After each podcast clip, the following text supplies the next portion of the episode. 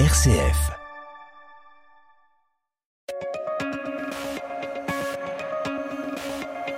Émission spéciale Jean-Baptiste Cocagne.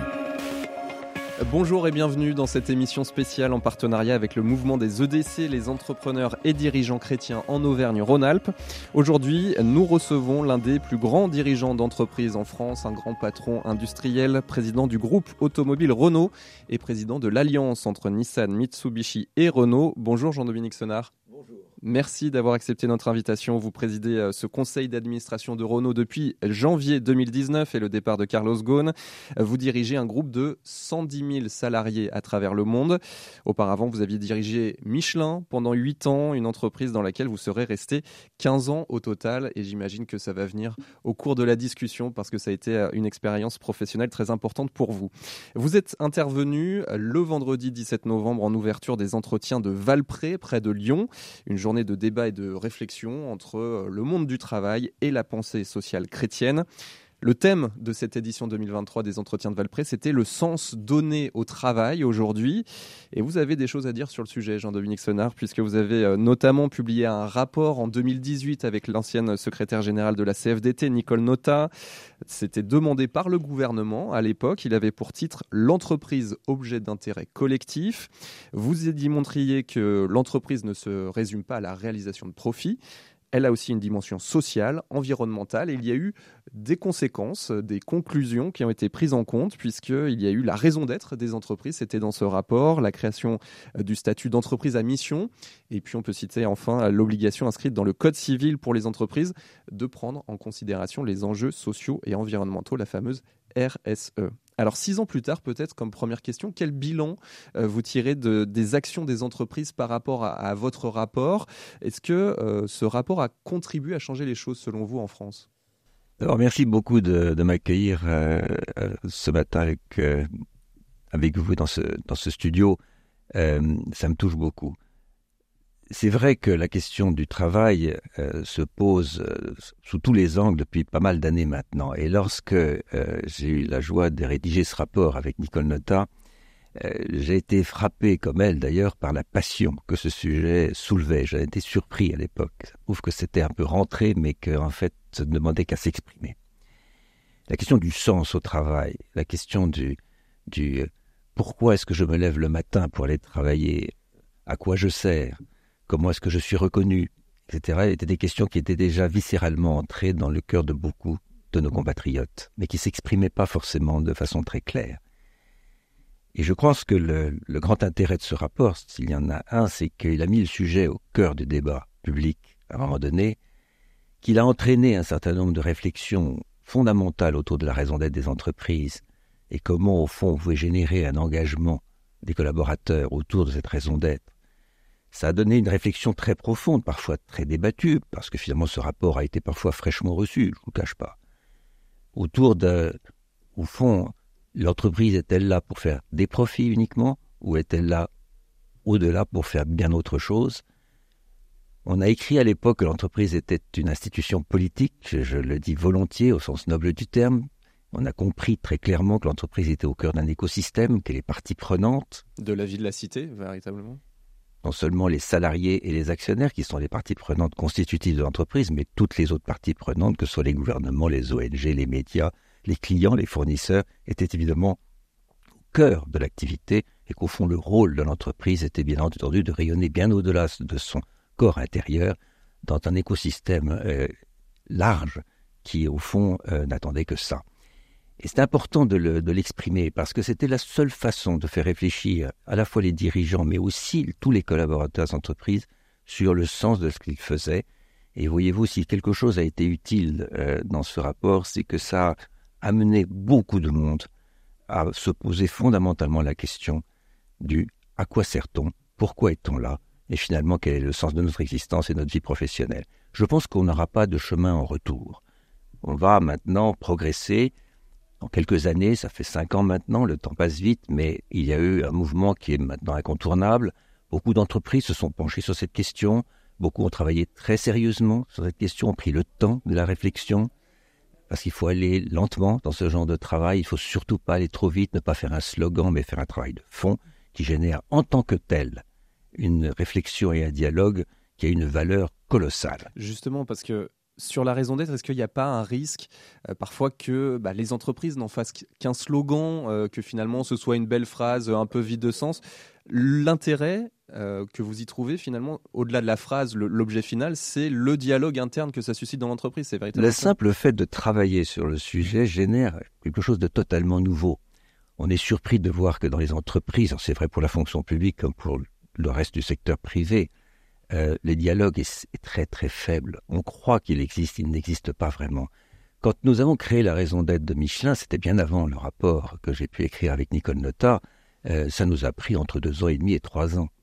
Mais trois ans de dialogue dans le monde entier, des gens qui ne faisaient plus que ça à un moment donné pour réfléchir même en dehors de leurs heures de travail sur le sens de ce qu'ils faisaient, c'était extraordinaire. Rien que ça, ça a généré une transformation de l'entreprise.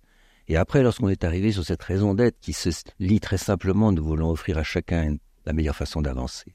On avait mis le doigt sur des sujets fondamentaux que sont bien entendu d'un côté le pilier de la technologie, du client, de la mobilité durable, de tout ce qu'il faut faire pour l'écosystème, euh, bien sûr, du groupe. Mais on avait mis le doigt aussi sur le deuxième pilier qui était d'offrir à chacun une meilleure façon d'avancer à l'intérieur de l'entreprise, c'est-à-dire l'épanouissement au travail, avec tout ce que ça signifie comme gestion des personnes, suivi des personnes, accompagnement. Et si on ratait une de ces marches, c'est-à-dire qu'on négligeait un de ces deux piliers, eh bien on était assuré d'un échec. Alors voyez-vous, pour revenir à votre point tout à l'heure, oui, certaines entreprises se sont emparées du sujet, certains l'ont très bien fait. J'ai des beaux exemples en tête. Certains ont été très loin, ont été jusqu'à avoir le statut d'entreprise à mission, qui était un des, aussi un résultat concret de ce rapport. Euh, et donc on poussait très loin le, principe de l'engagement de l'entreprise autour de l'étoile polaire, comme je le dis. C'est ce qui donne, ce qui dit où va l'entreprise, d'où elle vient et où elle va, et au fond finalement ce qui fait sa caractéristique principale par rapport aux autres. Ceux qui l'ont fait bien, c'est merveilleux. Ceux qui l'ont fait mal, je vais vous dire une chose, ça ne peut pas durer longtemps. Parce que nous vivons à une époque, vous êtes bien placé pour le savoir, où les réseaux sociaux sont triomphants et on ne peut plus tricher. Vous pouvez avoir une raison d'être, si c'est un slogan que vous affichez partout dans les couloirs pour ne jamais l'appliquer, ça se voit tout de suite. En général, ça ne peut pas durer longtemps. Donc mon optimisme de ce point de vue-là est que finalement ce mouvement prend de l'ampleur. Il est important pour notre pays. Je crois que chacun comprendra aujourd'hui que l'entreprise est en fait au cœur des solutions qui se posent dans d'autres pays, notamment sur le plan économique et social. Il n'y a aucun doute là-dessus. D'ailleurs, tous les Français le reconnaissent, une très grande majorité et que c'est l'entreprise qui, à travers ses raisons d'être, va pouvoir tirer des solutions à tous nos soucis.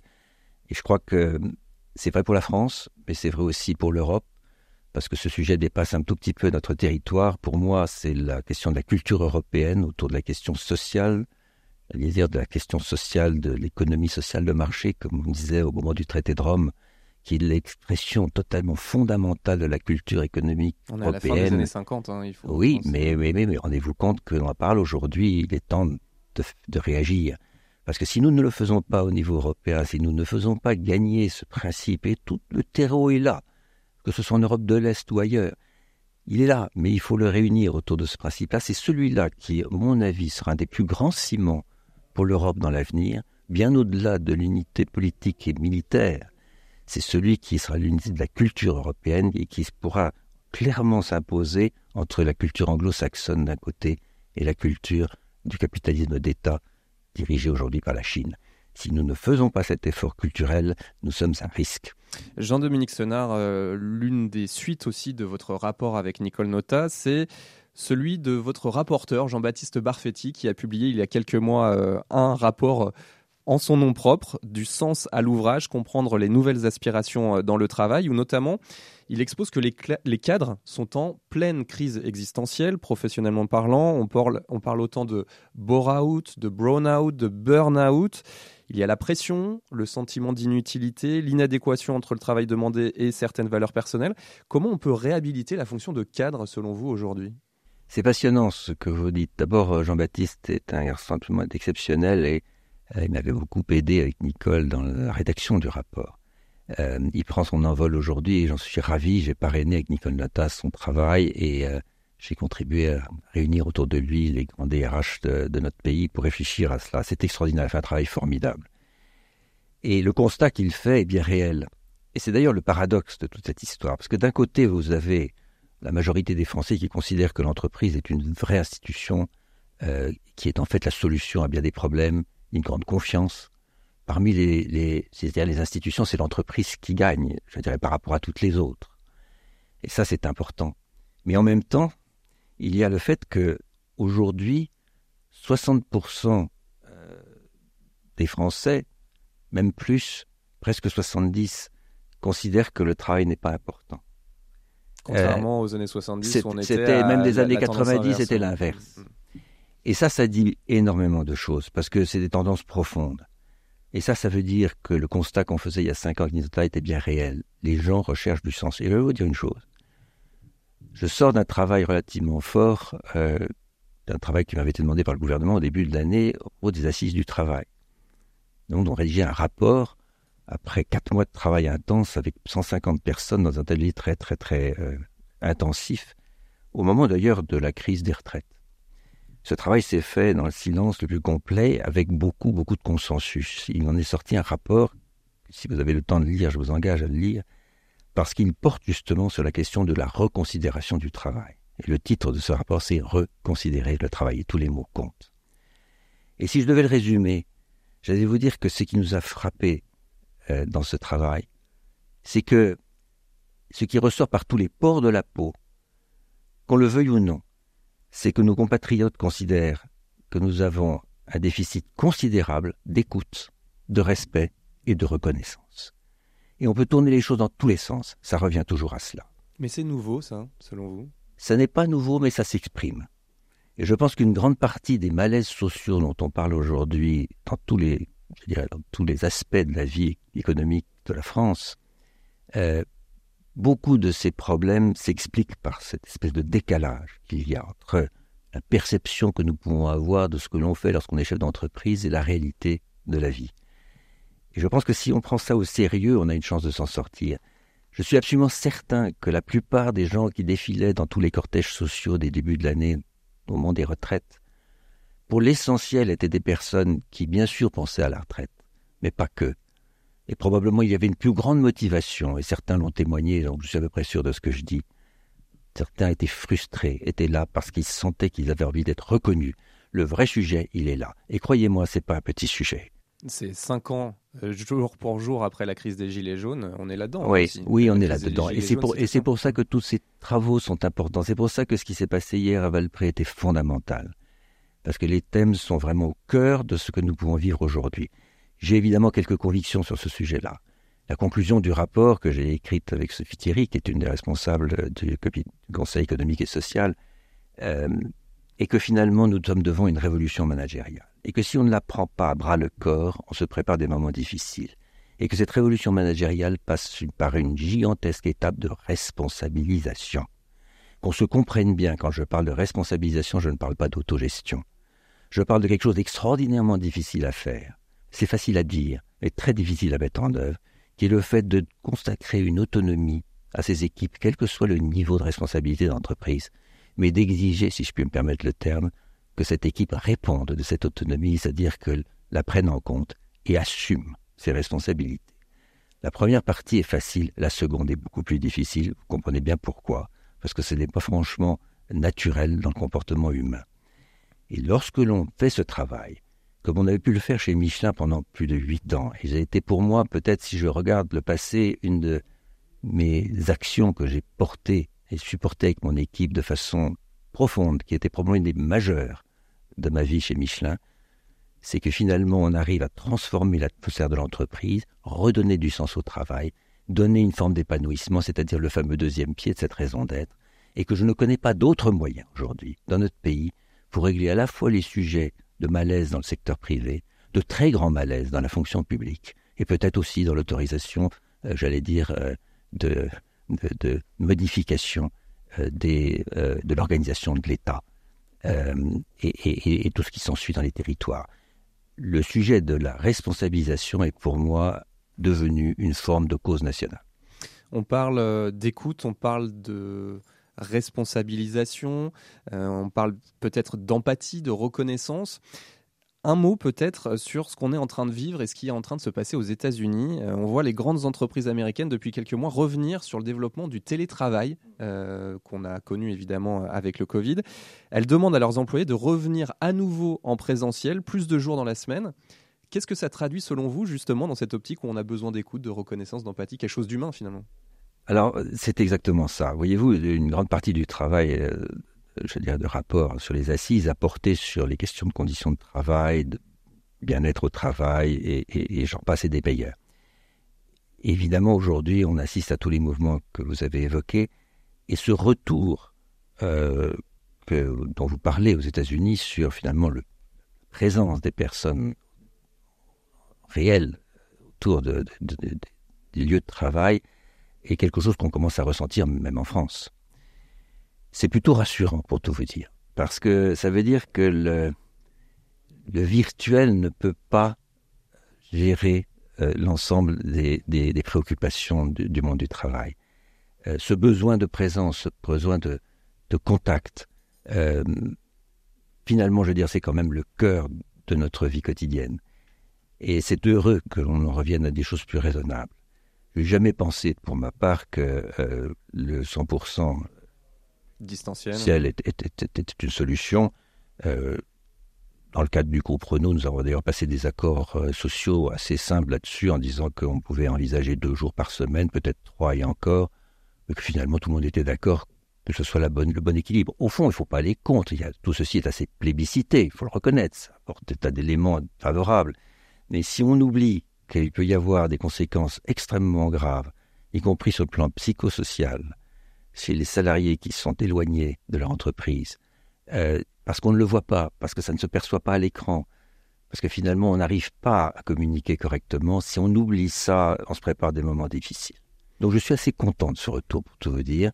Alors bien entendu, il ne faut pas aller contre les, les progrès du monde digital. Après tout, ça a apporté du grand confort. Ça apporte même parfois des améliorations, je vais dire, dans la vie personnelle des, des personnes mais comme toujours, c'est un problème de balancier, d'équilibre, de nuance. Je crois qu'on va finir par y arriver. Peut-être un mot sur le dirigeant que vous êtes, Jean-Dominique Senard. La presse vous présente souvent comme le diplomate de Renault. Euh, comment ça vous fait réagir? Vous aimez ou vous oh, non, non, je ne veux pas, le, je veux pas leur euh, récuser ce mot. Après tout, si, si, euh, si les gens me voient comme cela, je ne vois pas pourquoi. Donc il faut dire que peut-être par atavisme familial, mon père était diplomate et m'a beaucoup appris de ce côté-là. Et, j'ai été euh, placé dans les périodes de ma carrière, dans des moments parfois un peu compliqués, où la diplomatie était finalement euh, la clé pour euh, résoudre beaucoup de questions. Je ne cache pas d'ailleurs que dans la dernière période que vous avez évoquée, celle que je vis en ce moment, la diplomatie a été absolument fondamentale. Si certains me reconnaissent comme ça, j'en suis honoré. Vous savez, diplomatie ne veut pas forcément dire faiblesse ou discrétion. Peut-être souriant mais ferme. Euh, c'est une chose que mon père m'a appris aussi, c'est que en la matière, euh, il faut savoir trouver les mots pour le dire en respectant ses vis-à-vis, en les traitant comme des personnes euh, respectables et chacun dans sa spécificité, mais de jamais les humilier. Avec ce genre de principe, on peut faire quelques miracles. Quel manager êtes-vous? Quelles sont les valeurs cardinales peut-être que vous avez cherché à incarner tout au long de votre carrière? Vous savez, il faut être humble là-dessus parce que d'abord, il y a plein d'autres dirigeants qui ont fait des choses très bien. Et je veux dire, je, je, je, franchement, je prétends pas, et je vous le dis sincèrement, c'est pas parce qu'on est ensemble que je prétends pas être un exemple du tout. En revanche, il y a un certain nombre de principes que, que, que j'ai souhaité essayer de maîtriser pendant cette carrière et que j'essaie de dire aujourd'hui aux jeunes que je rencontre, euh, j'essaye de rencontrer beaucoup, souvent. Euh, il y a quelques principes forts. Le premier, c'est le respect des personnes et le respect des faits. Chose d'ailleurs que relève des valeurs du groupe Michelin et qui, à mon avis, sont bien fondées. Euh, l'autre principe, c'est lorsque l'on gère des affaires, même importantes, c'est de toujours considérer de s'entourer de personnes plus compétentes que soi. C'est pas de la fausse modestie, c'est tout simplement du bon sens. Et lorsque je ne l'ai pas fait, ça se terminait jamais bien. Et donc cette, ce principe absolu qui consiste à dire oui, on est un chef d'orchestre, oui, on est le patron, ou la patronne. Mais on est entouré de gens qui savent mieux faire que vous les principales tâches que vous leur confiez, c'est un principe absolu. Retenez ça, je vous assure, ça vous porte, le contraire vous coule. Je n'ai fait que ça chez Michelin et je ne fais que ça chez Renault et croyez-moi, je m'en porte plutôt bien. Et puis il y en a un dernier qui est pas facile parce qu'il faut toujours essayer, mais c'est pas facile. C'est d'essayer de ne jamais franchir ce que j'appelle la ligne jaune de ses convictions. Et ça, c'est très difficile. Parce qu'on se trouve confronté à des situations effrayantes. Pas forcément d'ailleurs quand on est dirigeant, mais quand on est collaborateur, cadre. Des questions qui sont toujours humaines d'ailleurs. Il faut se dire, les questions les plus difficiles sont les questions humaines. Et là, il faut se dire que si on a l'impression d'avoir à faire quelque chose qui est totalement contraire à ses convictions, il faut avoir le courage de dire non. C'est facile à dire, c'est beaucoup plus difficile à faire. Mais ce principe-là m'a permis, dans certains cas, euh, de rester moi-même et puis de continuer à me regarder dans la glace sans trop, trop, trop euh, avoir honte de certains moments difficiles que j'ai passés. Justement, d'un point de vue très pratique, lors d'un recrutement, par exemple, quels sont les détails auxquels euh, vous êtes, vous avez été attentif? C'est intéressant parce que la partie technologique ou technique professionnel peut parfois l'emporter dans un recrutement. Je vous donne un exemple simple. Lorsqu'il m'est arrivé récemment d'avoir recruté, si je puis dire, le directeur général du groupe Renault, souvent on me disait Mais pourquoi l'avez-vous choisi? Eh bien, ça répondra à votre question. Oui, il y avait la technicité, oui, il y avait l'immense connaissance du monde automobile, l'immense talent euh, du personnage.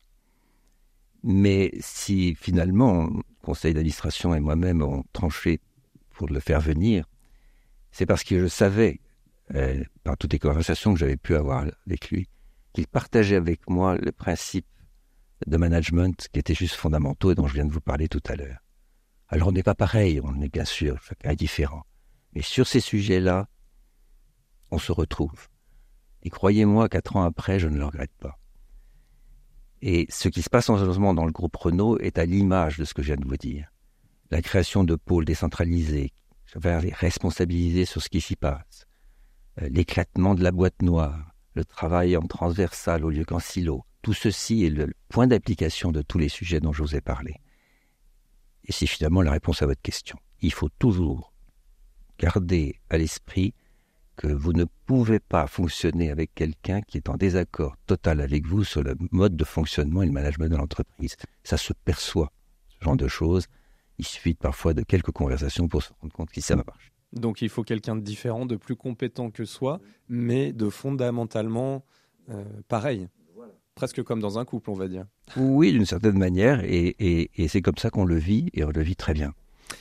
Un mot sur les jeunes générations, vous l'avez évoqué tout à l'heure en, délivrant vos conseils. Euh, vous avez 70 ans aujourd'hui, Jean-Dominique Sonard, vous avez une forte expérience professionnelle. Quel est votre regard sur les aspirations des jeunes générations? Est-ce que c'est vraiment différent, là encore, ou euh, bah, vous en avez vu euh, différentes générations Quel est votre, votre point de vue là-dessus?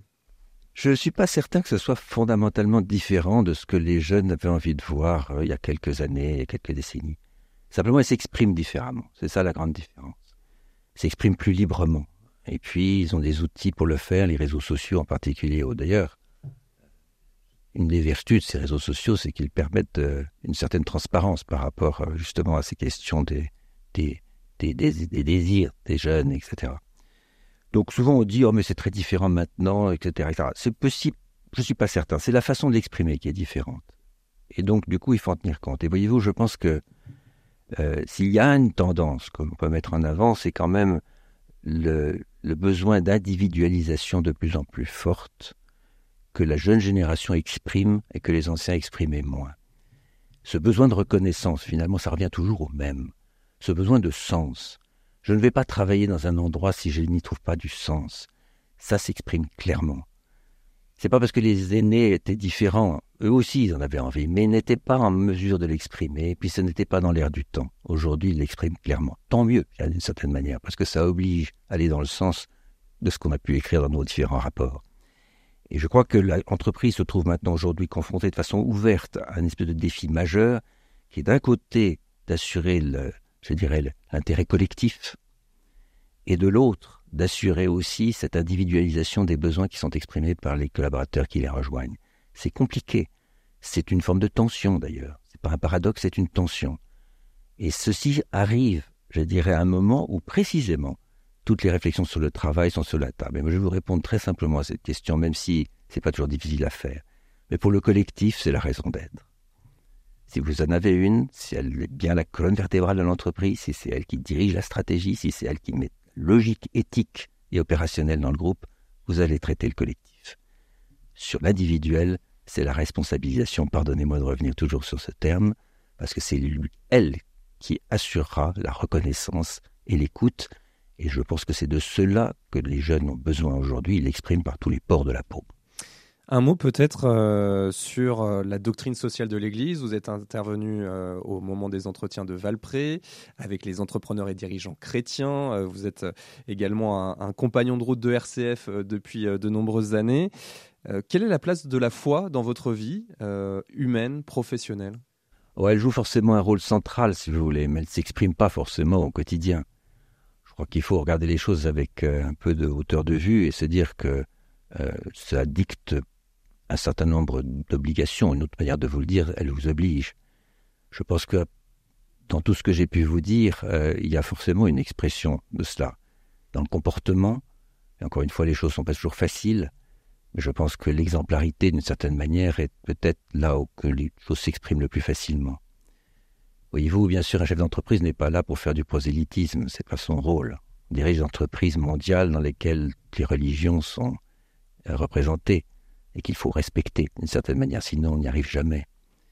Et donc notre rôle n'est pas ici d'exprimer, euh, je dirais, publiquement ces événements confessionnels, mais de les exprimer peut-être dans la manière de diriger, dans la manière de manager, et dans la manière, j'allais dire, de créer cette forme de consensus à l'intérieur de l'entreprise qui fait que la vie est viable, et non pas l'inverse. C'est comme ça que je vous répondrai très. Mais bien entendu, tout ce qui a pu être écrit par l'Église dans le passé, il faut reconnaître les choses comme elles sont, jusqu'en montant jusqu'à Léon XIII, Rome Novarum, etc. Il faut relire ces textes, ils sont d'une actualité brûlante. Euh, tous les grands principes euh, dont on a parlé, la dignité, la solidarité, la subsidiarité, la participation. On parle aujourd'hui de partage des valeurs, mais enfin, euh, c'est déjà dans les textes. Tout ceci fait partie de la doctrine sociale de l'Église, je ne vais certainement pas la renier. Au contraire, je dirais, elle prend une forme d'actualité aujourd'hui, et tant mieux. Parce que finalement, c'est une façon de rayonner que Léon XIII n'imaginait peut-être pas 100 ans ou 120 ans avant, quand il écrivait ses textes. Merci beaucoup Jean-Dominique Sonnard d'avoir été euh, au micro de RCF euh, aujourd'hui. Je rappelle que vous êtes président du conseil d'administration de Renault et c'est une émission à retrouver en podcast sur rcf.fr. Merci. Merci à vous, merci beaucoup.